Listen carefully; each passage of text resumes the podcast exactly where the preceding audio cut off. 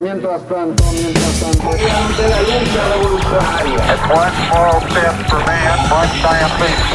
Mi primer sueño es jugar en el mundial. La casa está en orden. Una aeromoza nos avisa que todos fueron apuñalados. Un sistema de vuelos espacial.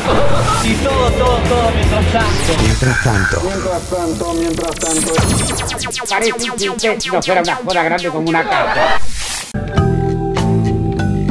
Es 1972 y los Estados Unidos, gobernados por Richard Nixon, devuelven a Japón la isla Okinawa tras 27 años de ocupación militar en el territorio japonés. Mientras tanto, en Argentina se pronuncia un fenómeno televisivo sin precedentes. Su protagonista, un obrero del volante, un taxista. Su nombre, Rolando Rivas. Permiso, aquí estoy. Soy Rolando Rivas, taxista.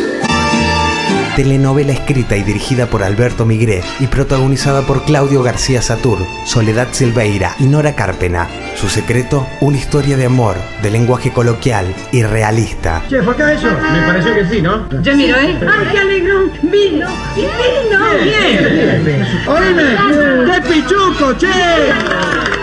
Que yo lo, lo veo, lo oigo, y créame, no, no, no, no lo puedo creer. A mi casa. No es para tanto.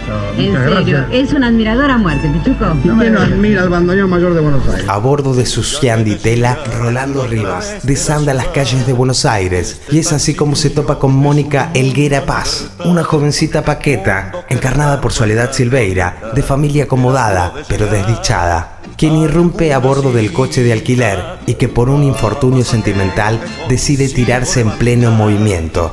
Es así como nace la historia, surgiendo entre ambos una irresistible pasión que ni la diferencia de clases logra borrar. Rolando Rivas, taxista, emitida por la vieja pantalla del canal 13, rompe todos los récords de audiencia, llegando a marcar 60 puntos de rating.